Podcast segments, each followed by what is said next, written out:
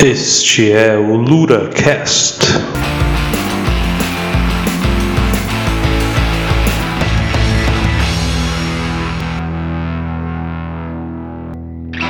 Boa tarde, boa noite, bom dia. Aqui a gente está começando o primeiro LuraCast. Meu nome é, é Lucas e para apresentar esse primeiro programa eu não estou sozinho. Uh, estou com meu amigo aqui, brother Rafael. Prazer, pessoal. A gente está começando o primeiro LuraCast. Uh, o Lucas uh, nos apresentou. Eu espero que a gente tenha um ótimo programa hoje. a gente, a gente para iniciar, vamos falando do, da questão do que, que vai ser o LuraCast, né? O LuraCast a gente está, o nosso projeto inicial é é falar sobre tudo, né? Que é falar sobre cultura pop, anime, porque é uma coisa que nunca sempre interessou nós dois uh, desde criança, falar sobre uh, uh, anime, HQ, filmes, quadrinhos e RPG principalmente, né, que foi o que nos uniu, e futebol, né. Então vai ser um podcast diferente, vamos falar sobre tudo na realidade. Então os podcasts vão ser bem diversificados e a gente vai tentar sempre manter uma linha bem diversificada também, nunca falar sobre a mesma coisa com opiniões bem diferentes, né. O já que o Lucas já estava falando agora sobre como vai ser o nosso canal, como vai ser o nosso o nosso programa, eu acho legal uh, a gente explicar que hoje em dia para ser uma coisa bem comum, mas na época que eu e o Lucas era mais novo, não era muito habitual tu ver, por exemplo, pessoas que jogavam futebol e ao mesmo tempo se reuniam no final de semana para jogar RPG. Então a gente é. já veio desde lá de trás com isso. A gente já na época a gente discutia quem era melhor, se o Ronaldo ou o Zidane, e ao mesmo ao mesmo tempo a gente estava discutindo qual raça eh, era melhor para jogar no RPG. Se era melhor pegar orc, se era melhor pegar elfo. Então a nossa ideia é, é fazer aqui um canal onde a gente consiga estar tá planando, conversando sobre tudo, tudo que esteja em pauta na semana, sobre uh, coisas novas, novidades que a gente veja no mercado, tanto de animes, de games, de filmes, uh, que a gente possa comentar aqui desde do, do Oscar até quem foi o, o jogador do ano. Uh, isso eu acho que dá até para brincar que o, o sonho do Pato, em vez de ser ganhar a bola de ouro, era ir pro tapete vermelho, né, de Hollywood. É, então, é, é, é... direitinho nos primeiros anos de carreira. Enganou direitinho fez um, fez um, é um, é um melhor ator, né, do futebol. Mas assim, uh, essa coisa da, da gente desde de jovem tá ter essa, essa pluralidade, né, cara? Eu lembro da gente ir jogar futebol e coisa assim, e, e a gente tá com o um livro do Dungeons Dragons, a terceira edição embaixo do braço, ou até mesmo, sei lá, um, um vampiro à máscara. máscara. Então, cara, pra gente é natural falar de um assunto. Eu lembro que a gente, às vezes, tava lá falando sobre o novo filme do, dos, como é que é? Uh, ah, dos vampiros, aquele. Uh, como é que é o nome? É, até, até mesmo do Crepúsculo e, e, do nada a gente falava assim, pô, mas é, né? O Del Piero jogou pra caralho hoje, né? Então. É, é, essa vai ser a nossa proposta nesse nosso programa, tá? A partir de hoje. É, é, é ser um canal plural. A gente vai estar tá opinando, conversando, abrindo oportunidades para vocês poderem, estão nos seguindo, poder comentar. Uh, a gente quer fazer um canal onde vocês se sintam bem-vindos, onde vocês entendam que uh, não vai ser focado em apenas um assunto, e e sim vai ser focado nos assuntos que hoje, querendo ou não, faz parte da vida de todos, que é, como já citei, futebol, anime, filmes, jogos. A gente vai poder estar tá falando mal do FIFA aqui. Desculpa é. quem é, gosta do FIFA, tá? Mas vai, o FIFA é sem condição. Mas e, e, assim, aí explicar também a dinâmica, né? Aqui no. Se você está ouvindo pelo Spotify, vai ser o programa completo, né? Que eu acho que a, a plataforma do Spotify ela é mais. Ela aceita melhor esse formato de ter uma hora de duração, 40 minutos, 50 minutos e por ser uma plataforma de áudio mesmo, né? Enquanto que daí no canal do YouTube vai ter, vão ser os, os famosos cortes, né? Mas no caso vão ser bem definidos ali, vai ser fácil de, de entender o assunto, porque a gente vai tentar sempre definir um corte bem legal. Nesse começo a gente vai tentar ali fazer alguma coisa, uma animação ou deixar a nossa imagem ali. Mais pra frente, bem provável que a gente entre com vídeos, né? A parte dos cortes, o pessoal, a gente não tá imitando Frota. É não, não. Isso, é pura... Na verdade a gente tá imitando o pânico, né? que já fazia isso há muito tempo. Mas acho que é, é, bem isso, né? A nossa, a nossa introdução, né? Então, acho que a, com o passar do tempo vocês vão conhecer a gente. Até no programa de hoje gente, vocês já vão ver os nossos gostos e as nossas diferenças em relação ao que, que a gente espera, né? Esse programa vai ser bem focado nessa questão do que, que a gente espera para esse ano de 2021, né? 2020 foi bem parado, né? Não, não teve quase nada, né? Lançamentos quase nulos, né? Por causa da pandemia que a gente vive e tudo, né?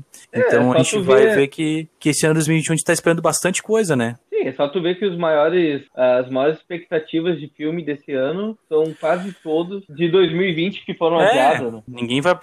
Só os loucos lançaram os filmes, né? Esperando, né? É, Só quem, né, realmente já sabia que os filmes não iam, né? Mas já que, já que o nosso canal é um canal que é tão ah, misturado, vamos começar falando sobre um assunto que é que mistura. O, qual a tua expectativa pro Mortal Kombat? Lu? Cara, eu vou te falar um negócio. E eu sou uma pessoa que não tinha um amor por Mortal Kombat. Aí, uma semana, eu comprei pela Steam o. Porque eu paguei dois reais no Mortal Kombat 9. Cara, eu joguei aquele jogo e me apaixonei. Não sei porquê. Ele não é um jogo aí- tão bom. Aí- aí já começa a diferença. É, a gente aí- tem um apresentador Nutella que compra jogos na Steam e um apresentador raiz que joga em consoles. É, até, vamos lá. Aí, tá. Não, o cara chega até a ficar assim, perde o raciocínio depois dessas bobagens, bobagens que o cara fala. né? Mas assim, o, eu comprei o jogo, o jogo antigo já, né? Não é, não é novo, é o. Já tá no 11, né? E Sim. comprei e, cara, me arrecendeu aquela coisa da nostalgia daquele filme antigo que tinha. E, cara, eu, tudo que é Mortal Kombat eu tô afim agora de jogar. Comprei o 10, não joguei ainda. Não tive dinheiro pra comprar o 11, né? Lamento, não sou rico ainda. Mas logo, logo, né? Quem sabe. né? Se E. quiserem dar um jogo pra gente de presente, 11, É, a gente aceita presentes. Os mendigos, né? Mas, e, cara, então assim, ó, tô animadaço. Mesmo sendo que, bem sendo que, bem provável que seja ruimzinho, né? Mas tô animado. E tu? Bah, meu, eu, eu tô assim com um misto de sentimento. Eu acho que esse pode ser um filme que vai ser muito bom e ninguém esperava quase nada, tipo o Deadpool, que é um filme que ah, vai sair e acabou estourando. Como esse filme pode ser uma bosta, porque, querendo ou não, é um filme que teve um, um investimento a nível de Hollywood minúsculo, né? Se a gente for lembrar. E, mas também pensando pelo lado positivo, os produtores bancaram, né? Eles tinham uma proposta de orçamento e eles falaram que não, a gente, a gente aceita reduzir ela para poder ser para maior de 18 anos, para maior de 16, como é o caso. Sim. Então, é, é isso. É, é o misto. É que a questão de ter um personagem de fora do jogo é algo que ainda. O protagonista É. não ser um do jogo é uma coisa que ainda me, me deixa um pouco pé atrás.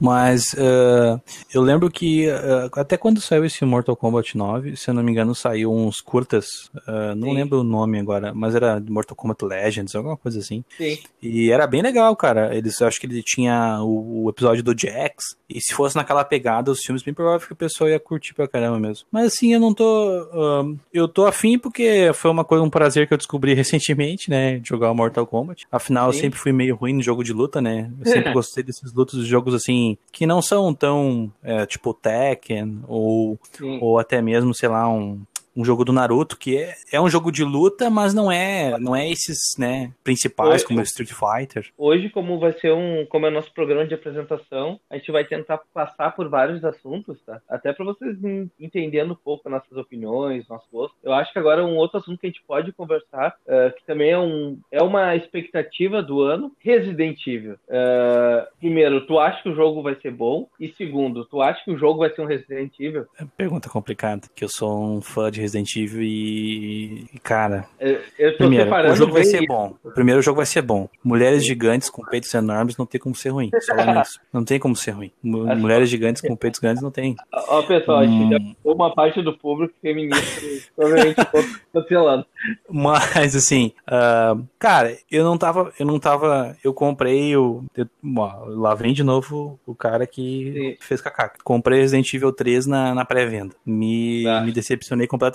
Verei o jogo em 4 horas, foi o dinheiro mais mal gasto que eu já tive na minha vida. Tá, Ó, olha, bem. eu, eu depois de ser tão. eu- assim, ó, já que eu iniciei o programa falando sobre não comprem FIFA e o FIFA é uma bosta, eu quero só rapidamente fazer uma introdução. Eu jogo jogos de futebol, jogava, né? Desde os meus 11 anos. Passei por todos os jogos que você possa imaginar. Uh, Level, PES, FIFA. Eu fui talvez um dos primeiros no meus grupos de amigos, lá em 2007, 2008, migrado PES FIFA. É, E- era chamado de maluco, né? é, É, e fiz essa besteira de comprar FIFA é, no pré-lançamento uns quatro anos seguidos. Todo ano com a expectativa de esse ano, esse ano vai melhorar. E a verdade é, o FIFA, desde o 2014, 2015, ele não melhora, ele piora ano após ano, uh, mas isso a gente entra em outro. A gente faz ainda um programa, talvez, falando só sobre história de É, jogos. o FIFA dá só um programa, né? Só É, ele você dá um programa, né? É, e eu me Mas, tarde pra falar, como eu falei, eu jogo, jogava jogo de futebol pelo menos há uns 15 anos. Então, mas agora voltando. Antes mas, de passar, mas não assim, compra venda, não, não, não compra em Resident Evil 3.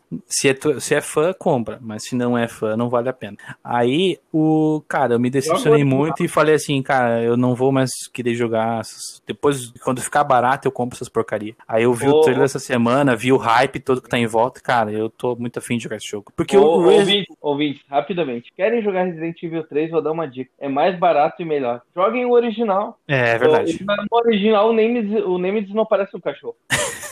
Mas, verdade. Mas o. E, cara, eu assim, eu não. É porque eu joguei o Resident Evil 7, é, não com. Porque muita gente jogou com preconceito, assim, né? Porque ele não parece Sim. ser um Resident. Não parece, né? Ele não é muito parecido com o da franquia, né? Apesar de já ter, já, já ter tido jogos anteriores mais antigos em primeira pessoa que eram igualmente. eram ruins, né? Mas o 7, cara, não é ruim.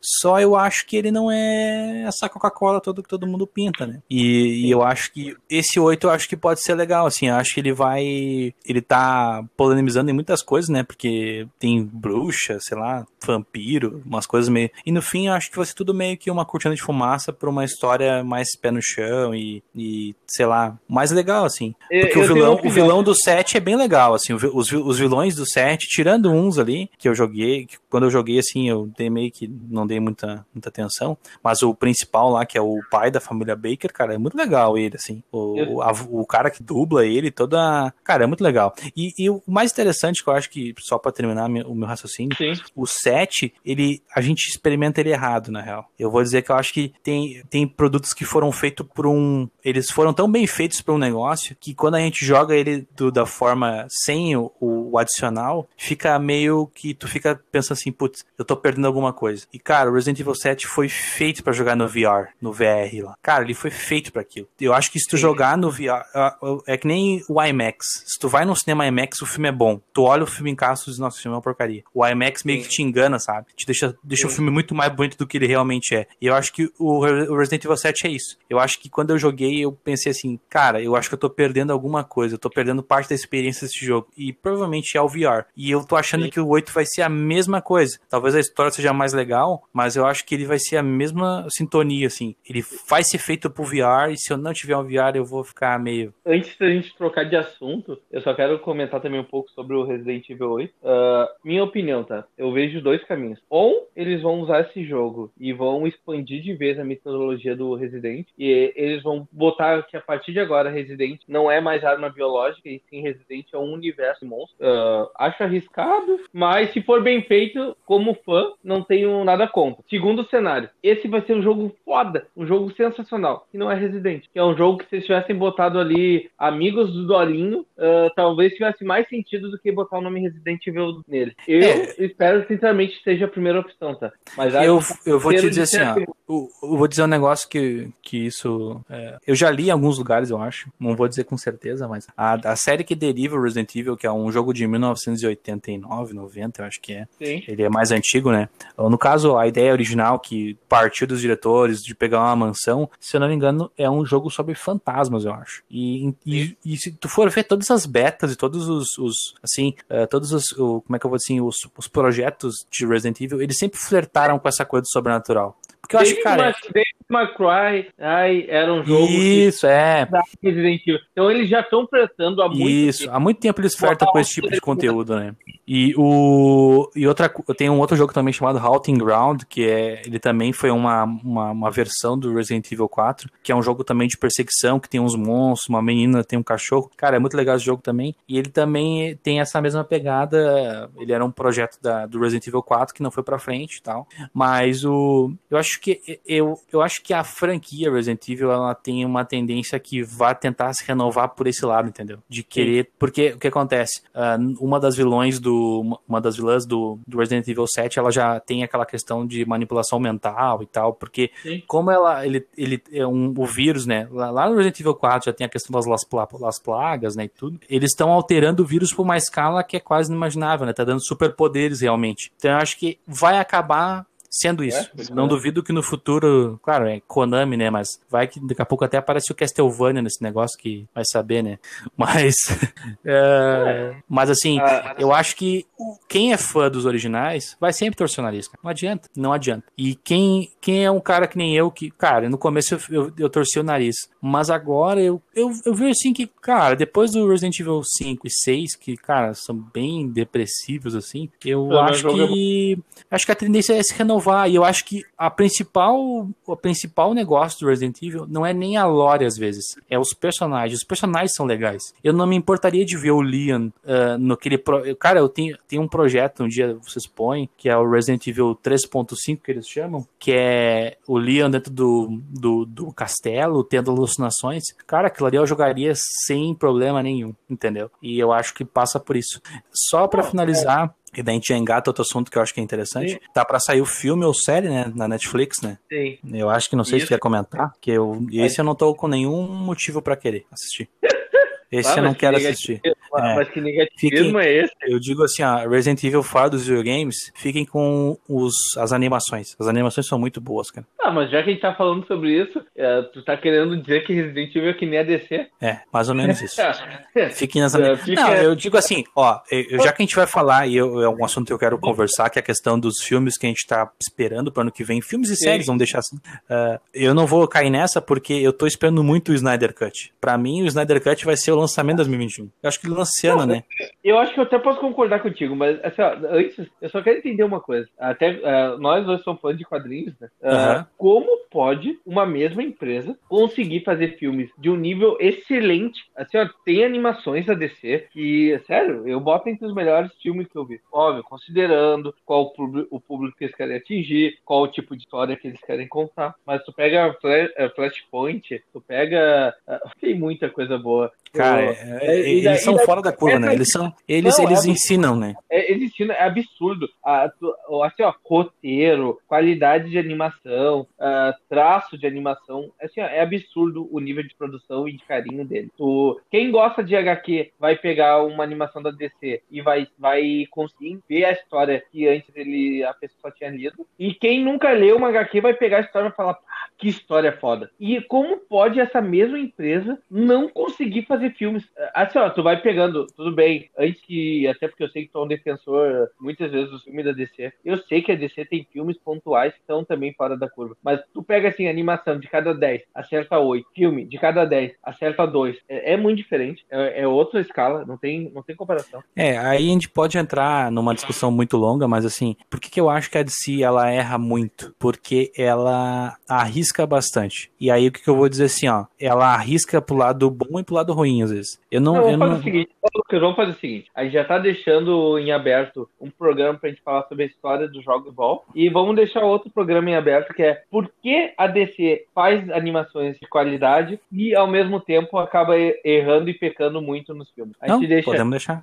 o universo DC ah, nas telonas. Daí a gente faz um programa focado só nisso. Pode ser. Daí e daí a gente já vai ter que fazer um, já deixa já marcado já um programa só a Marvel, né? Porque vai ter que falar também, né? Não, assim, né? A gente vai apanhar aqui, né? Daí É. a gente já perdeu, a, já perdeu a parcela das feministas. A gente, tá- se a gente perder a parcela do, do Dos Marvete. da Marvel, não tem mais programa daí. É, já fechamos, já, já fechamos. Ó, vamos fazer o bingo já. Já, já bingamos, já, ó, feministas já, já perdemos. Aí vamos ver, vamos perder os Marvete agora. Vamos ver quem Não, vai não, ser os próximos. Até, até porque eu sou mais pra Marvel do que pra DC. É, uma É, pois é. É, Vamos lá então.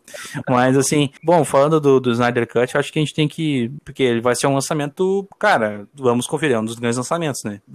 Um dos grandes relançamentos, né? Porque esse filme já foi lançado, né? Pra mim, o lançamento que eu quero ver esse ano é Godzilla vs King Kong. Ah, meu Mas, Deus. é, O melhor não, filme de. O, fi- só deixa eu falar, fazer um comentário que tu vai gostar É. muito e não, a gente não vai entrar em mérito nenhum, mas Sim. o melhor filme de versus já foi feito, que foi Batman vs Superman. Então não precisa ver. Precisa ver Godzilla vs King Kong. Sabe mais me deixa feliz saber que nesse versus os- eles não falam, porque eles não vão vir com a Marta. Não vai ter Marta, não vai estragar o filme. O King Kong versus Godzilla já tá bem hypado, né, cara? Então, eu não sei o que esperar. Eu, eu achei o trailer, assim, um, sendo sincero, eu achei o trailer ruim, assim, não gostei. Tem um, botaram um rap lá, uma coisa meio estranha, mas sei lá. né? É sério que é? Vai, a gente, vai discutir muito sobre isso. É, mas Ué, eu não, eu não isso caio nessas aí. Eu já tô, tô, já tô vacinado desses negócios aí Pessoal, diversos. façam, comentem. O que mais vocês esperam de um filme do que um macaco de 120 metros de altura dando um soco num largato? É o Pois filme é. do ano, não tem como comparar. A gente pode botar qualquer filme de Oscar, não vai ter esse nível de qualidade. Vai ser mais tão idiota do que isso. Não É, pode-se dizer assim. É. Aí tem um macaco com machadinho ah, refletindo o ataque no Caramba, né, cara? Pessoal, é, é- é- Verdade. é tipo a, a física sendo levada ao pé da letra. Verdade. Dois de 120 metros conseguindo subir no porta-avião. Tentem fazer isso na casa de vocês. Peguem uma prancha e botem duas pessoas em cima pra ver se ela não afunda. Não, e, Pois é. e- e fazer um comentário, né? Eles já tiveram que. Já tem um personagem roubado na história, né? Porque o, o, Kong- o King Kong não é daquele tamanho, né? Já. Como é que é? Ah, é, tomou, botaram tomou buff, né? anabolizante. Tomou anabolizante. É, tomou, teve que. Virou monstro, virou monstro. É É, bom. esse, esse King Kong cresceu. Ah, mas ah, outros filmes que a gente pode comentar também, que eu acho que, que a gente tá esperando, mais ou menos, que eu espero, pelo menos, né? Que é o Duna, que é um, do, do livro do Frank Herbert. É, acho que, acho se eu não me engano, né? eu, eu posso ver, eu não lembro, mas eu acho que o diretor do Duna vai ser o mesmo diretor do. do Se for do Blade King Kong, Runner. Godzilla, vou isso. Vai ser o mesmo diretor do Blade Runner, do A Chegada e tal, o Denis. Villeneuve. E é um filme que é meio controverso, né? Porque nunca deu certo muito bem. Tem a questão do. Tem um cara. Tu acha que o público tá, já tá preparado pra esse tipo de Não, não história tá. pop? Não tá. Acho que não, cara. Eu- mas aí eu- concordo contigo também. Eu também tendo a pensar nisso. Mas se tu for pensar, o público, a nível de cultura pop, tá? Também não tava preparado pra Senhor dos Anéis. Pois é, mas aí eu acho, é que assim, ó, ah, Senhor dos Anéis, cara, é- ele, é uma, ele é uma obra fundamental, entendeu? O público não podia não estar preparado. É que é diferente. Vou te explicar agora, vamos ver se tu vai entender rapidinho. Pra gente não se estender muito nesse assunto, que a gente tá dando uma, uma vislumbrada em tudo. Uma palhinha. Isso. Mas assim, ó, por que, que eu acho que o Senhor dos Anéis a gente estava mais preparado? Porque a gente já tinha muitos filmes de, por exemplo, Círculo Arturiano, a gente Sim. já tinha. Pô, o Senhor dos Anéis tem muito aquela coisa de guerra, então o, o, o livro não é um, um estandarte sobre a guerra, mas tem a questão das guerras pra, de contra o mal e tal. Então tem até uma coisa meio bíblica, porque né, o Tolkien era, era cristão e tal. Então, assim, eu acho que o público não tá preparado para esses outros filmes de filme porque eles pegam uma vertente que a gente não tá acostumado a lidar, assim, a gente não, não vê muito essa coisa distópica no cinema a todo tempo e, e- e quando a gente vê, a gente vê uma forma meio caracter, é é? uma, uma caricatura, né? não é uma coisa séria, entendeu? Geralmente quando é muito sério é um filme que já não é para público pop, entendeu? E aí quando a Falou gente que o retorno de Júpiter não deu certo fazer isso. É, mas é mais ou menos isso. E, e também tem aquela questão, assim, ó, essa coisa de espaço e, e, por exemplo, até de uma cultura diferente, ela tá muito a- a- atrelada também, por exemplo, ao Star Wars. E eu acho que o Star Wars é um público diferente, né? Sim. Então, até mesmo o Isso Star Trek, tu, tu pode ver que, o- cara, o Star Trek pra mim tem uns filmes fantásticos, assim. Até esses mais novos eu acho muito bom. A gente até pode entrar numa discussão que eu acho que tu vai concordar comigo. Os filmes de Star Trek são, os, os mais novos são melhores que os filmes de Star Wars, a nova trilogia.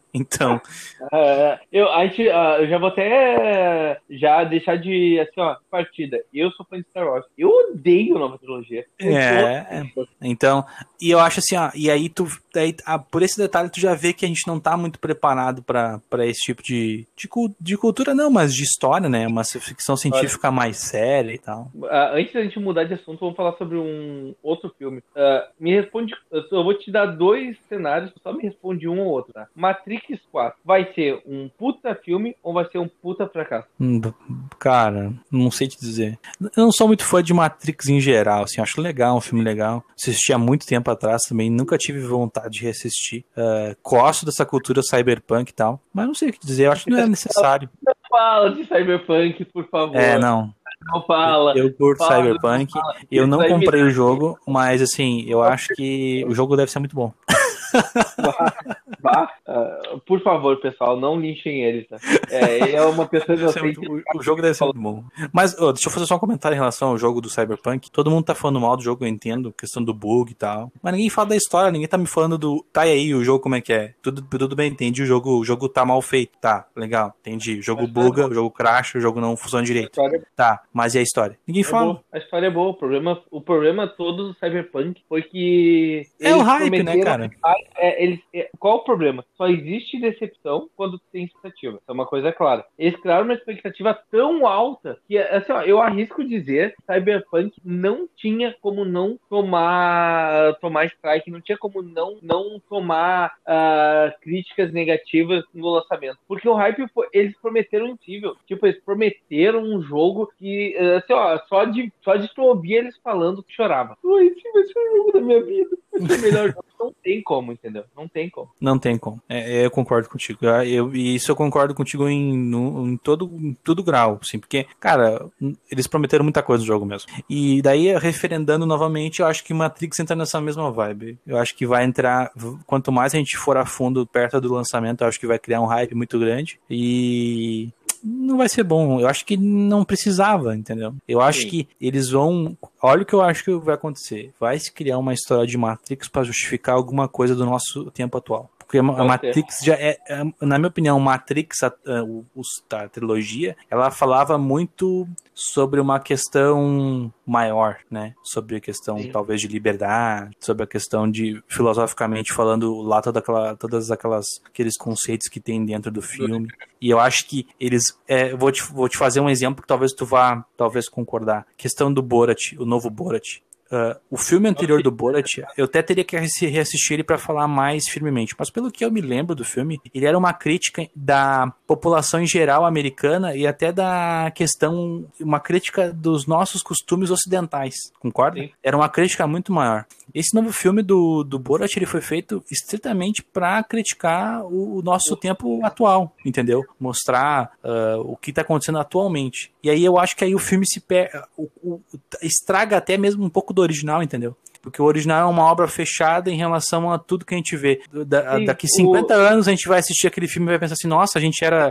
A cultura daquele tempo era assim. Enquanto É, que se eu eu- assistir o 2, eu vou dizer assim, nossa, aconteceu tudo isso naquele ano mesmo? Sim, eu concordo contigo. Acho que o Borat 1 é um, é um filme, assim, ó, ainda mais sendo comédia. É um, é um filme disruptivo. É, um- é uma obra-prima da comédia. Porém, o 2, é, é assim, ó, é, não importa para que lado vocês, tá, nossos ouvintes estejam, se vai para um lado de direita, esquerda, mas eu acho que todo filme, quando ele se propõe a defender um dos dois lados, ou atacar um dos dois lados, ele acaba perdendo, porque como a obra, ela, ela, ela, ela se, ela se, ela se auto-menospreza, ela se diminui, porque Isso. ela perde oportunidade, ainda mais comédia. E, eh, imagina o universo de comédia poder folgar nos dois lados, poder Isso. tirar sarro, brincar com os dois lados. Pra que tu vai se restringir em folgar em um lado só, tirar sarro de um lado só? É, eu acho que isso foi pra mim o pecado desse segundo filme. E sim, esse segundo filme pode acabar estragando o legado do primeiro, porque muita gente ah, nos Estados Unidos ou no mundo que se identificava com se identifica com o lado que ele tá tirando sarro agora nesse segundo filme, pode simplesmente começar a tratar o primeiro filme, que é um puta filme, como se fosse a é, tendencioso. Não, o primeiro filme é engraçado, como tu mesmo falou, é um filme que tira sarro da cultura ocidental, não importa o lado que seja. E ah, eu acho que o Matrix vai ser mais ou menos isso. Eu acho que ele, ele, era, ele era tão abrangente, tem tantas ah, inflexões sobre o filme, ele é tão, né? No... Cara, ele, ele é um filme assim. eh, ele era pra ser um filme cult, na real, né? Mas assim, ele, ele ganhou tantas proporções, e, e por causa das influências dele, né, cara? Ghost in the Shell, oh, uh, que mais? O, o próprio. o- eu acho que ele O- bebe muito também da própria.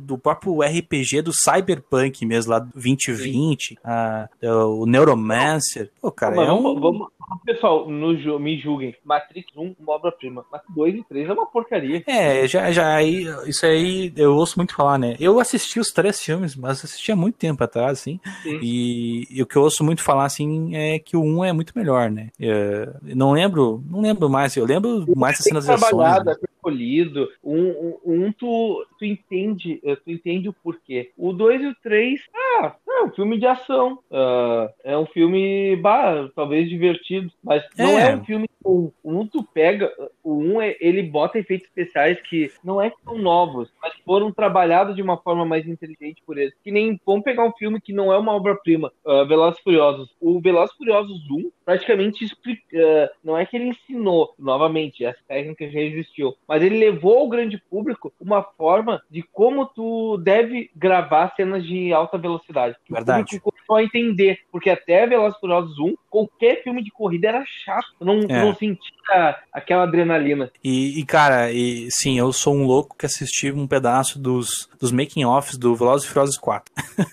Sim. Porque eu tinha o DVD e tal, e assisti. E eu, se não me engano, o Velozes Velozes Furiosos 4, o diretor é um diretor que trabalhou nos filmes anteriores. E ali ele tem um. Ele explica mais ou menos. E, cara, ele. Pô, lembra que quando saiu o 1, ah, criou a tendência a um monte de, filme porcaria tentando imitar eles e usava a mesma fórmula, né, cara? Sim. Não, até pra gente não se estender, tá, Lucas? Hoje, já que a gente tá nessa momento palhinha sobre os assuntos que a gente vai falar, vamos falar também agora sobre um pouco sobre esporte, sobre futebol. O, o, que, tu tá, o que tu achou desse ano que teve pandemia? O que tu achou desse ano é, que teve Liga dos Campeões com final ah, a partir das quartas em jogo único? O que tu, tá, o que tu achou do esporte esse ano, do futebol esse ano? Ah, deplorável, assim. Não, brin eh, brincando, sim. Mas eu acho que o esporte ficou meio perdido, né? Ficou meio. Não sei se tu achou assim, que a gente sempre tava acompanhando. E, e cara, a Liga dos Campeões, eu, eu vou dizer sincero, assim, eu mal acompanhei. Eu só soube no final. Claro, teve aquele jogo contra o Barcelona, né? Do, do Bayern de. Munique, né? Sim, E 8 a que 2. foi que, né, que foi o, cara, foi o negócio, o auge do negócio, né? Mas eu não acompanhei direito assim, mas pra te, por causa disso, eu acho que foi muito rápido, né? E passou assim rápido, e, e eu não tô acompanhando também os, o, o- a liga agora, como é que estão os europeus, mas imagino que também esteja passando bem rápido assim pra eles, né? Sim, e outra coisa que tu acha que acabando, porque tá acabando, né? O, o reinado do Messi e do Cristiano Ronaldo. Tu acha que a gente vai conseguir ver nessa nova geração, que é uma geração mais focada em, em ser ator, ser popstar do que propriamente ser jogador? Tu acha que a gente vai conseguir ver tão cedo jogador com tamanha dedicação quanto tinha o Cristiano Ronaldo e o Messi ao longo da carreira? Acho a gente vai conseguir ver daqui a pouco um, um jovem, um guri eh, que consiga manter 10 anos, 15 anos em alto nível, como a gente vê esse dois? Tu acha que isso vai ser cada vez mais raro? Cara, eu acho que não quero ser polemista aqui, mas eu acho que a gente vai entrar na, na idade das trevas do futebol agora. Porque eu não. eu- Tu vê alguém, tu vê alguém assim. Como é que eu posso te explicar? Alguém de ponta? Tirando os caras, assim? Tirando esses caras que estão se aposentando? Tu vê alguém assim de ponta, assim, que tu vê que é um cara que é diferente, que. Eu acho que a gente tá, eu acho que, sabe que, eh, na minha opinião, eu acho que a gente, eu odeio a ideia quando a gente compra um conceito só. Ah, o futebol do Barcelona era bonito, inegável. O Barcelona do Guardiola jogava um futebol legal. Só que eu não, eu acho que até aquele Barcelona, o futebol ele era muito plural em ideias. A gente tinha o 3-5-2 muito forte, a gente tinha o 4-4-2 muito forte, a gente tinha o 4-3-3, a gente tinha o 4-4-2 ah, ah, em formato que o meio-campo era um losango. A gente tinha, a gente tinha várias, era tipo todo jogo ah, era um jogo de estratégia contra estratégia. Hoje em dia, vamos ser honestos, futebol praticamente todos os times jogam com variantes do 4-5-1. É jogadores abertos nas pontas, Verdade. um atacante só, um meia, que, ah, daí muda porque tem variância, porque tem time que joga com um meia atacante e tem times que jogam com dois volantes armando e um volante de retenção. O, o futebol está pobre após a era Guardiola por causa da era Guardiola. Eu não tô falando que o Guardiola não foi e não é um baita treinador, que não foi e não vai ser um dos maiores da história. Só que o futebol se tornou muito. ah, a gente começou a dar muita bola para posse de bola. Olha, se tua estratégia é ter posse de bola, que nem era do Barcelona, justo tu dar bola para isso. Se tua estratégia é contra-ataque, meu filho, Não faz sentido dar importância para se estar tendo 30 ou 70% da posse de bola. Porque a tua ideia é um jogo é recuperar e aí contra-atacar em velocidade. Eu acho que o futebol empobreceu. E com isso, os jogadores empobreceram. Porque hoje todos os jogadores têm que seguir a mesma cartilha, do mesmo é. estilo. Não Tem. sei se tu concorda. Tem, não, e, e, e, o pior disso tudo, né? Uh, o que acontece? Eu vejo que o futebol em si uh, tá muito quadrado em relação a, ao jogador. Por quê? Como tu falou, ele tem que seguir uma linha. Se tu pega um jogador que não segue essa linha, não serve. Se tu não adapta ele uh, antigamente, e uh, olha, eu entendo quem diga, e eu sou uma das pessoas que está muito bem disso, e vocês, conforme forem nos acompanhando, vai perceber isso. Eu acho que o futebol tem que ser coletivo. O jogador tem que jogar pro time. Só que uma coisa é o jogador tem que jogar pro, pro time, e outra coisa é tu não entender quando tu tem um jogador muito diferenciado em uma característica, tu tentar aproveitar ele. Por exemplo, a gente pode pegar vários times. Pega os estudantes do Verão. O que era? Os estudantes tinham um jogador de 900 anos de idade, só que passava de uma forma absurda. O que é que eles fizeram? Aí sim, eles abriram o jogador nas pontas, botaram marcação na frente e deixavam o Verão jogar. Mais ou menos como o Mila fazia com o Pirlo, que deixava o Gattuso à frente do Pirlo, o Pirlo poder distribuir. Uh, o problema é os treinadores de hoje, eles não, é, eles não perderam essa característica, ou eles têm medo de fazer isso e ser criticado, eles não olham mais pro jogador e pensam, ah, que esse cara é bom, ah, esse cara é o melhor marcador, né? Então tá, então eu posso botar dois jogadores à frente que são mais técnicos e deixa que ele se vira. Não, hoje em dia, todo jogador do meio campo tem que saber marcar, tem que saber passar, tem que saber chutar, tem que saber. Véio, tu vai pegar um monte de jogador nota 6, tu não vai ter ninguém que é 10 em nada. Se perdeu a individualidade, né, cara? Se perdeu a individualidade. Eu acho que, eu acho que, e, e talvez até soe ruim o que eu vou dizer, mas eu acho que tinham times antigamente, que nem tu tá citando da questão do Veron e tal, mas antigamente se tinha muitos times montados em cima de jogadores específicos, né, cara? Sim. Isso é ruim, mas, mas é interessante de um ponto. Pô, tu vê, por exemplo, lá o Boca Juniors do, do, do Riquelme, né, cara? Sim. Pô, era muito legal, né, cara? Era um time diferente, né, cara? E, cara, era um time montado, às vezes. É... Lucas, tu não sabia qual ia ser o resultado do jogo. É. Porque tu pegava. Porque não era times jogando na mesma cartilha de estratégia. Era, Sim. puta pariu, o que vai acontecer? É, o meu time vai enfrentar um time tá jogando 6-4. Não tem atacante, mas que merda é essa? Que é como eles querem atacar, entendeu? Tu não sabia, tu olhava, tu olhava pro outro time, tu tinha primeiro que entender quem era o jogador referente e depois tentar entender como é que aquele conjunto girava em torno dele. Sim. Ou, ou jogadores referentes. Hoje tu olha, ah tá, então tá, eu já sei, esse time vai atacar pela ponta, um jogador que não dribla bem, mas é rápido. É, e, e, e daí voltando também nessa questão do, da formação, né? Não tem mais uma pluralidade de, de formações de jogadores, né? Uh, se joga sempre com esse mesmo esqueminha de um atacante, uh, muito jogando agora muito com, com, no caso não seria pontas, né? Mas extremos abertos, né? É. Aqueles extremos que correm, que a gente estava discutindo, no, que discutiu no, da questão do PP e tal. Que, cara, não, não, pra mim isso não é. É legal, tem alguns times. Eu tinha alguns times clássicos que tinham essa questão. Mas hoje tu vê todos fazendo o mesmo estilo. Todo mundo já monta. É. Quando, por exemplo, eu sou lá o Rodrigo Caetano, vou montar meu planejamento, eu já planejo, não, bah, eu vou querer um, um Luiz Fernando. Não, eu vou querer o, o, o como é que é, o Patrick. Eu, não, o, Peg, o Peglo vai jogar aqui agora. Oh. Ô, pessoal, vamos, vamos ouvir, pessoas que estão em casa, nossos amigos a partir de hoje. Vamos pensar o seguinte: olha, a, a, quem não acompanha muito o campeonato italiano, eu recomendo que olhe como foi montada a Atalanta. A Atalanta é um time pobre, a nível europeu e até mesmo a nível italiano. O que é que a Atalanta fez? É, dá para jogar no 3-5-2. Ninguém tá jogando, muito. Agora até tá começando, mas muito poucos times estavam jogando. É, o pessoal não usa muito alas, né? Então é mais barato. Vou comprar alas. Porque se eu for no mercado disputar, uh, comprar laterais, são caros. Mas a ala é uma função que hoje está meio. Uh, o time está usando muito pouco. E a Atalanta conseguiu montar um bom time. O que é que eu quero dizer? Se tu se basear, todo mundo joga no 4-5-1, ou novamente, ou em variações dele. Se tu é, por exemplo, aqui no Brasil, Curitiba, nada contra, tá, pessoal, torcedores do Coxa, mas é o Curitiba. O que vocês acham, torcedores do Curitiba, que é mais fácil a direção montar? Um time excelente no 4-5-1, que todos os outros times vão estar disputando aquele jogador com vocês, ou vocês jogarem no 3-5-2 e comecem a procurar os melhores alas, os melhores, o melhor líbero do mercado. Qual tu acha que é a chance de tu montar um time barato com jogadores de excelência, de uma forma mais fácil? Não dá.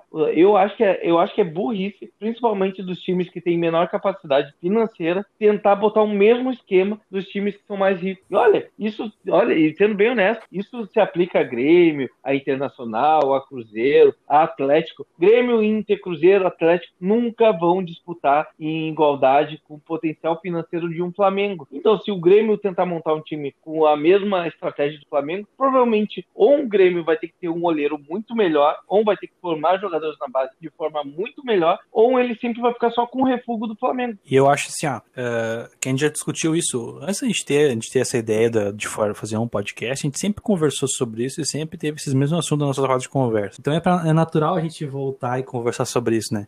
Mas uma coisa que, gente, que, eu, que, eu, que eu acho em relação a essas, essas formações, e vamos ver se tu, que os seus ouvintes e também tu concorda comigo, essas forma, tem formações, principalmente o 352, são formações que exigem, às vezes, uma, não é uma inteligência, mas uma, uma dedicação tática que numa outra, num, num 4-5-1, até mesmo num 4-4-2, às vezes, não é tão grande, Sim. né? Tu, num 3-5-2, tu exige que tu tenha zagueiros melhores, né? Tu exige que Sim. tu tenha os alas uh, tenham um pouco mais, estejam mais ligados no jogo, né? E, e eu acho que passa muito por isso, porque os técnicos não gostam de treinar, entende? Uhum. Eu, eu, por exemplo, ó, eu vou lá, monto um time, faço o meu time no 3-5-2. Tu aposta e dá certo. Tu aposta quanto que eu, eu sou demitido, o próximo, o próximo técnico, tu vai lá e assume meu lugar, tu vai continuar. E assim vai indo. Mas não é porque se criou um estilo de jogo do time, mas porque tu não quer mudar, tu quer sempre manter ter.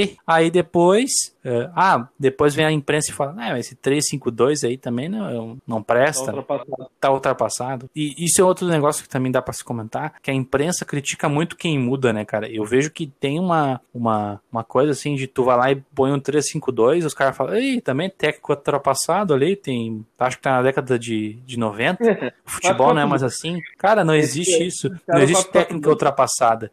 Tu, tu, né, eu, eu, e não existe como é que é tática tática ultrapassada. Tu sabendo, tendo as peças certas, a tática funciona para qualquer clube. Claro que Sim. tu vai ter que modificar para cada time que tu vai enfrentar, né? Mas não existe isso. A tática não fica, nunca fica velha. Sim, até porque se tu for pensar a tática velha, ponta até 10 anos atrás, usar os extremas que a gente tem hoje era coisa ultrapassada. Extrema era uma coisa lá dos anos 60. Isso, mas, mas ah... e por quê? Porque vai perguntar pro Guardiola, né? Voltando à questão do Guardiola, né? De onde é que ele tirou esse estilo dele? De onde é que ele se baseou esse estilo dele? Da, da do caso lá da laranja mecânica e, e também Brasil. muito e do Brasil, né? Não existe isso. E, e, aí, e outra coisa que a gente pode.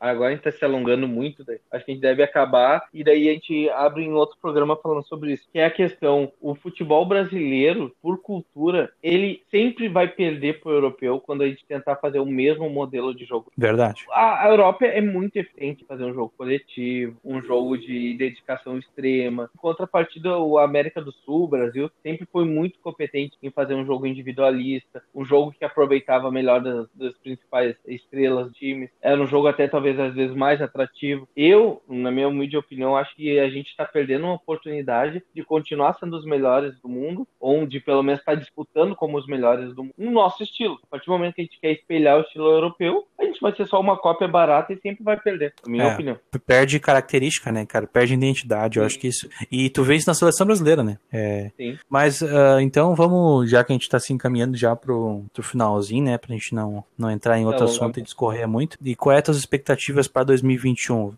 não vamos. Não, a gente pode projetar quem vai ser os campeões, fazer aqui uma mini aposta de Sim. quem que vai ser campeão em cada, em cada competição que está para se encerrar agora no final de, de março, né? No caso, final de março Sim. não, final de fevereiro, né?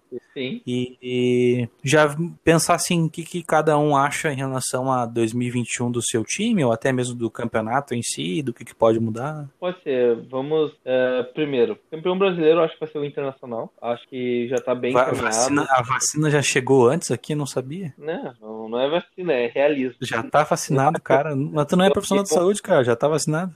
A minha mãe...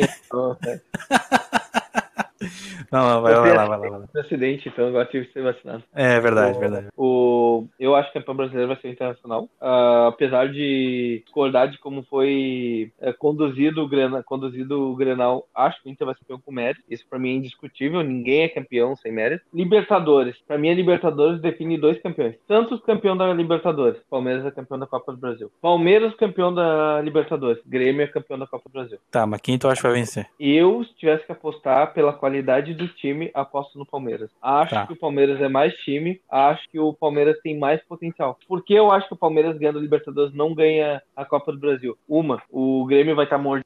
Acho que o Palmeiras ganha a Libertadores, então acho que o Grêmio ganha a Copa do Brasil. Campeão mundial vai ser qualquer time asiático. É, tô brincando. Campeão mundial vai ser o. É, vai ser o Palmeiras tem que ficar rezando aos, aos deuses do futebol para não tomar a goleada, porque a tendência natural é essa. Desculpe, amigos palmeirenses. Não, se fosse o Grêmio, eu sou gremista. O Grêmio levaria a goleada também, seria a tendência. Se fosse, se fosse o Barcelona, o Barcelona tomaria a goleada. É, é verdade, né? É, o Bayern de Munique, se tiver a fim de jogar, ele vai olhar pro lado e vai meter goleada. Ah, mas não meteu no PSG. Ah, eles já estavam cansados. Já, ah, eles já sabiam, ah, tá. ah, a gente já tocou o Barcelona, não quer tocar o Nanico do PSG. Então. Tá, ah, e, e tu acha que por uma, uma, uma, uma previsão assim para 2021, tu acha que tu acha que Grêmio pode competir pela Libertadores? Tu acha que Depende, depende. Vai ter Renato ou não vai ter Renato? não, com Renato. Acho difícil. Acho eu acho difícil, que eu acho que o ganhando ou não a Copa do Brasil, tá óbvio. Eu como gremista tô torcendo muito É... Isso eu posso falar claramente porque eu já dizia antes, antes mesmo de estar nessa situação. Eu se tiver que escolher entre ganhar a Copa do Brasil ou um Brasileirão, eu ganho a Copa do Brasil. Eu gosto mais de mata-mata. Acho que são jogos que ficam mais guardados na memória. Mas voltando, eu acho que a fórmula se esgotou, entendeu? Eu acho que se o Renato ganhar eh, essa Copa do Brasil, vai ser o último suspiro de um, de um Grêmio vitorioso. E se perder, vai ser a pá de cal em cima do caixão. Acho que o Renato não consegue mais tirar dos jogadores que tirava. Acho que o Renato não faz mais o que fazia, que é escalar os melhores. Eu acho que tá na hora do Grêmio mudar. Talvez daqui a um ano o ideal seja o Renato voltar, pode ser. Daí ele vai ter passado, vai ter curtido, vai ter jogado bastante vôlei no Rio de Janeiro. Eu, feliz. eu acho que o Renato vai pro Flamengo, hein, cara. Olha, achando. por mim, que seja feliz. Vá pra Gávea, amigos flamenguistas, recebam ele. Ele é um cara vitorioso, é o maior ídolo do E nosso vai ganhar, time. e ó, vai, vai, vai, vai pro Flamengo e vai ganhar. Vai ganhar. Vai ganhar. O Renato não é. é, Eu acho que que, as pessoas têm que saber dividir duas coisas. O Renato é um mau treinador, nem fudendo. O Renato é um baita técnico. O, o que eu acho que aconteceu no Grêmio é que, sabe aquilo de chega uma hora a relação esfria? Eu acho que o Renato não tem mais o tesão pelo Grêmio que ele tinha. Não que ele não é mais gremista, mas estou falando sobre trabalho, né? sobre ele como treinador nesse momento do Grêmio. Acho que ele não tem mais aquele, aquele tesão, aquele gás. E eu acho que o Grêmio também não tem mais esse tesão por ele. O Renato, quando chegou, era incontestável. É, todo torcedor do Grêmio ah, admirava ele e defendia ele. Hoje, se tu for ver, é perigo ficar 50-50, 40-60.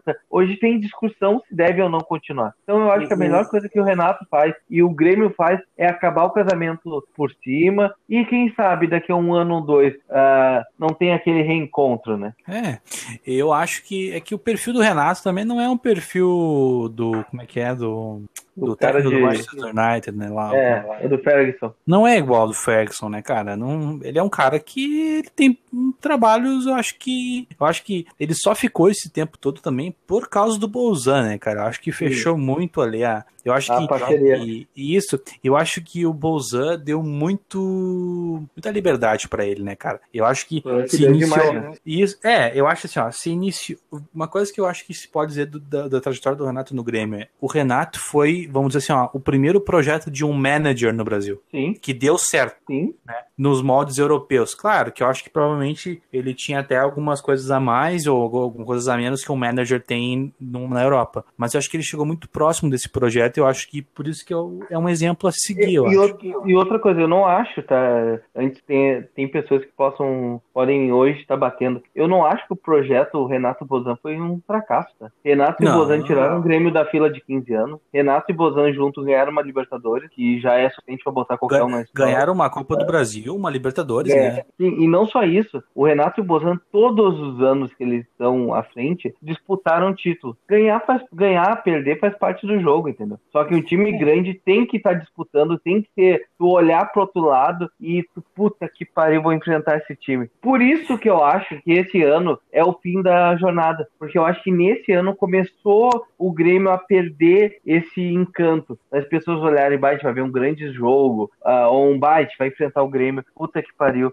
Eu acho que começou a se desgastar. Então eu prefiro que acabe agora do que acabar de uma forma melancólica. E tem algum time que tu acha que tem que ser visto 2021? Tanto pode citar mais de uma aí, é só pra, eu só pra queria, tua visão, assim, uma coisa, 2021. Tá? Eu só queria citar uma coisa antes. Ah. Assim como eu acho que o Renato deveria sair esse ano, eu acho que o Abel também deveria sair no final do brasileiro. Eu acho que ele não ah. repete o trabalho dele ano que vem. Muito, muito bom, eu, que, eu, acho. Eu eu, que assim, vou, eu, até eu, fazer uma... Abel, eu me aposentava agora. Eu ganhava é. o título brasileiro e me aposentava. Eu até vou fazer um comentário quando eu for falar em relação ao Abel. Mas e aí, tu tem, acha algum time em 2021 que um time que tenha que ser seguido, um jogador, alguma coisa que tu acha que, que tu viu e que tu acha que pode ser interessante em 2021? Sabe isso que a gente acabou de falar sobre a questão do Renato ser o primeiro manager de, de forma efetiva no futebol brasileiro? Sim. Eu acho que se manter o trabalho e se dar tempo para evoluir, eu acho que o time da próxima temporada é o Atlético Mineiro do São Paulo. Eu acho que o São Paulo com um time mais encorpado, com, com os jogadores já tendo entendido melhor a filosofia dele, eu acho que o Atlético tem tudo para ano que vem ser o grande time do futebol brasileiro. Lembrando, para isso tem que manter trabalho, para isso tem que deixar ele contratar jogadores, ou puxar da base jogadores conforme a filosofia dele. Se fizer isso, eu acho que o Atlético é o time da temporada seguinte. Bom,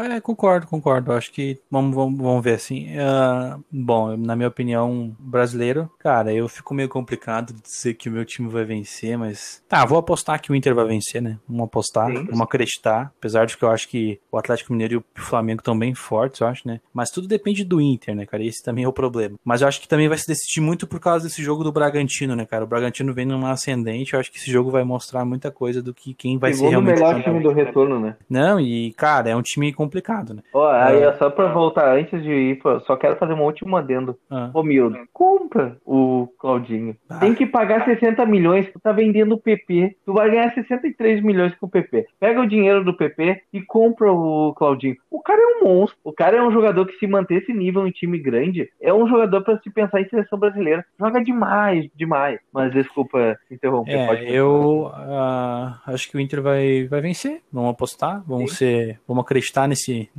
nesse nesse milagre, nesse, nesse Abel aí, né? Vamos ver. E Libertadores, eu acho que, cara, eu vou ir contra a corrente. Eu acho que o Santos vai vencer.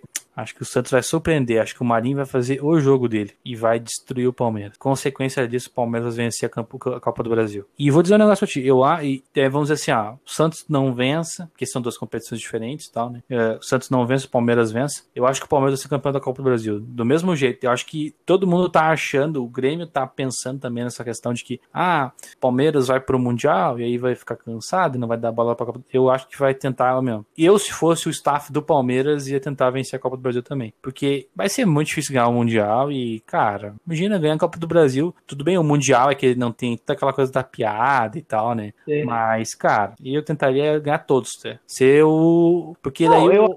aí o Portugal vai ser amado no Brasil, né? Porque Jesus levou tudo, né? Do Flamengo, 2019.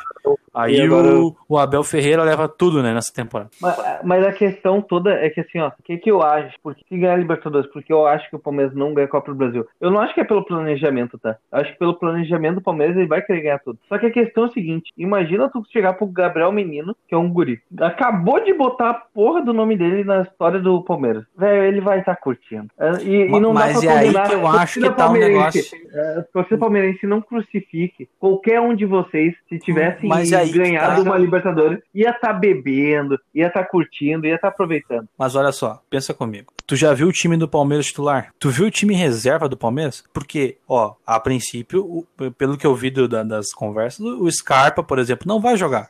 bem difícil, que ele não tá, ele não tá na disputa pra ser titular, correto? Sim. Aí tem o Scarpa, cara, tem o Scarpa no time reserva. E tu vai me dizer assim: "Ah, tu contra o time do Grêmio, tu não tem medo do Scarpa fazer um jogo diferente?" Não, medo eu tenho, mas é, é como eu disse, vai, eu acho que a Copa do Brasil vai depender muito mais do mental, da mentalidade do Palmeiras. Não. Eu acho que vai passar tudo como vai estar o Palmeiras mentalmente. Palmeiras vai estar focado, eu acho que o Palmeiras é o forte candidato ao título. Palmeiras vai estar desfocado, o Grêmio é o forte candidato ao título. Entendeu? Eu acho que vai ser um jogo mais psicológico do que técnico. E o que é mais que a gente pode dizer? Mundial, bem provável que o Bayern de Munique vença, Sim. né? Acho que isso não tem muito. Acho que isso a gente não tem como discordar, né? Sim. E questão do de um time que eu acho que tem que ser visto. Acho que eu vou entrar contigo nessa questão do São Paulo porque não tinha me ligado nisso, mas vai ser provavelmente vai ser o segundo ano dele, né? Sim. No seguido, né? Se não acontecer nada, né? Se ele não surtar nesse meio tempo. E é um negócio legal porque ele, cara, ele com esse, esse time do, do, do Atlético Mineiro, ele tá fazendo chover, cara. É que é, é- o caso do São Paulo é, tá esquecendo, tem treinadores que eu entendo que num ano consegue arrumar o time da forma que quer, tá? Tem outros que não. Eu acho que o estilo do São Paulo é um jeito mais difícil de adaptar em um curto período de tempo. Pode acontecer, pode, mas na, na média não ocorre, entendeu? Eu acho que talvez Sim. o São Paulo com mais tempo de trabalho, ele tem tudo pra fazer um time espetacular. O Flamengo do Jesus, vamos ser honestos, na, na regra, aquilo não ocorre em um ano. Se tu trazer o Jesus hoje, provavelmente ele não vai conseguir repetir em seis meses o que repetiu daquela vez. Porque é um estilo de jogo que depende mais de adaptação, que depende que os jogadores entendam o estilo. Não à toa deu certo, porque o Flamengo tinha pelo menos cinco a seis jogadores que tinham passado pela Europa, então já entendia um pouco mais aquele padrão de jogo, entende? Não, sim, e eu acho que vai ser, cara, vai ser bem legal. Eu acho que acompanhar esse time vai ser bem diferente. E até mesmo o próprio Bragantino, acho que Sim. vai ser. É o segundo ano também dele De um na- projeto também acho que vai ser legal. Disso. Eu- acho que vai ser interessante. Eu acho que também a questão das Olimpíadas, né? Sim. Que rola esse ano, né? E vai Não, ser bem. esses Do- negócios que a gente pode- 2021, preparem o coração, porque esse tem tudo pra ser o ano, né? Pra É. ocorrer um monte de coisa. Mas eu E, acho que cara, e, e- outra coisa que a gente vai ter que ver, né? O calendário, né, meu? Como é que vai se encaixar todo esse calendário aí, né? Até pra gente acabar agora a gravação, Lucas, e também deixar o pessoal ir dormir, ou pelo menos ir almoçar, né? Dependendo do horário que estejam ouvindo o, o nosso programa. Ah, tu, como Colorado, Lucas, Abel deve continuar como treinador, deve eh, continuar no Inter, mas assumindo um outro cargo de dire- eh, dirigente, ah, qualquer outro cargo que tu pense, ou um deva simplesmente tô me aposentando, tô saindo do Inter e não trabalho mais com futebol. Eu acho que aposentar eu não sei, mas eu acho que, cara, ele deveria sair do Inter. Eu acho que finalizando esse campeonato, eu acho que ele tinha que falar assim, não, ó, vamos sair por cima, vamos sair com o título. Eu acho que da daqueles vitoriosos de 2006, cara, ele vai ser, se ele fizer, se ele ganhar o título, brasileiro. ele sair, uh, ganhar o brasileiro e, e sair do Inter, ele, já pra pensar que de todos os jogadores e do treinador, ele vai ser o que você saiu melhor. Ele vai ser o Porque- Renato do Inter. Historicamente. Por quê?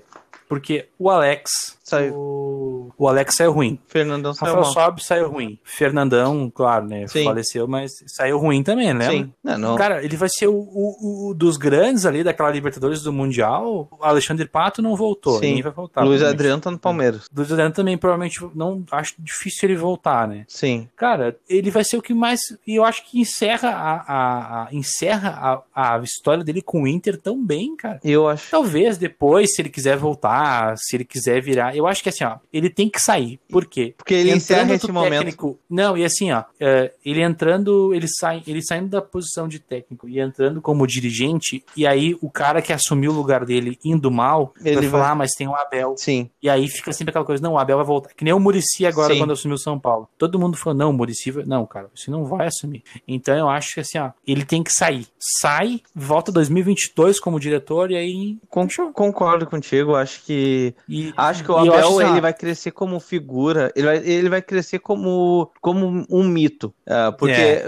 ele não vai ter encerrado, vamos falar assim. Porque ele vai ter saído, ele vai ter saído uh, no auge. Eu acho que ele Isso. tende a ganhar mais saindo agora. Eu acho que o Internacional Isso. tende a ganhar mais saindo agora. Porque o, o trabalho que ele fez esse ano, eu, sinceramente, acho que ele não consegue repetir no próximo ano. Porque foi não, N coisas que fizeram. Foram N situações que fizeram o Inter dar certo. Uh, sorte também, porque vamos, a, vamos falar que o, o Inter tá jogando com o terceiro atacante e tá jogando bem. Então, foi um, foi um misto de várias situações. O Inter ganhar esse ano, por favor, torcida colorada, entenda. Eu não tô comparando grandeza de times. Mas o Inter ganhar o brasileiro esse ano vai ser tipo o Leicester que ganhou a Premier Verdade. League. Eu ia, até, eu ia até citar isso, que eu acho que, que, que, que o Inter hoje era quase um Leicester, né? Sim. Porque se tu olhar jogador a jogador, o, o jeito que tava o time em relação a. Cara, ele era uma, sei lá, uma sexta, sétima Sim. força, assim. E para encerrar, eu acho que também falar uma coisa do Abel, que eu acho que é uma justiça que se faça. Não sei se tu lembra, é, quando tava o Abel, eu não lembro se foi a saída do Diego, se trocou ele pelo Diego Aguirre, lembra? Sim. Eu lembro que aquele ano, acho que era 2013, 2014, 2015, alguma coisa assim. Cara, o Inter terminou super bem o campeonato com o Abel e os caras trocaram ele pelo Diego Aguirre. Eu acho que se fez justiça dessa vez, né? Sim. Eu acho que se não, não, não fizer. E, cara, se ele levar o título, eu acho que foi mais.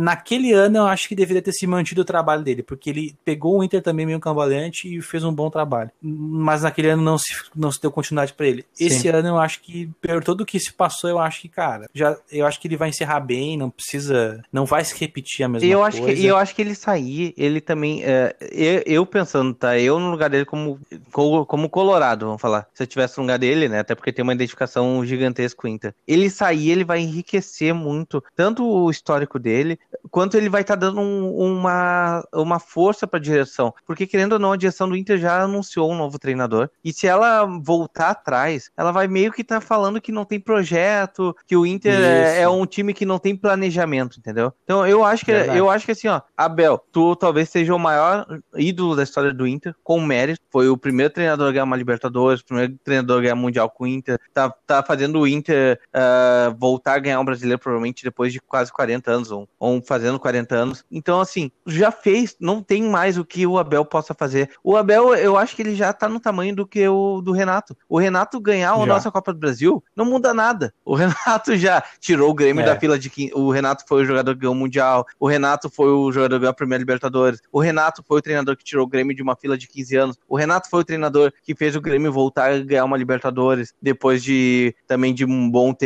Então, o que o Renato e o que o Abel façam daqui para frente não vai mudar nada o tamanho deles. Para bem, não vai mudar. Para mal pode mudar. Então Isso, eu acho. Mal, sim. Então eu acho que ele deveria estar. Eu acho, eu, Abel Braga, pensando tanto na carreira dele, pensando na história dele e pensando no internacional, eu no final da temporada eu não, descer, não, não deixaria essa bomba para direção. Eu no lugar dele chegaria. Torcida Colorada, agradeço, mas estou me retirando. Entendo que o meu momento aqui acabou e só tenho a desejar boa sorte pro novo treinador, papapá. Estarei dando suporte para ele caso ele precise, mas a partir de hoje eu sei que o Internacional vai estar em boas mãos. Faria isso, entendeu? Eu acho que é a melhor coisa que ele pode fazer, pensando no Inter Bom, então, e nele também. É, eu, eu acho que então nós finalizamos com o pensamento de que uh, Abel e, e provavelmente Renato, Renato, deveriam, deveriam se encerrar esse ciclo, né? Sim. Encerram esse ciclo e esse programa também vai se encerrar agora, né? Isso aí. Então, um abraço tá. a todos e espero que estejam todos no próximo episódio. Até. Até. Um abraço e até mais. Tchau, tchau. Tchau.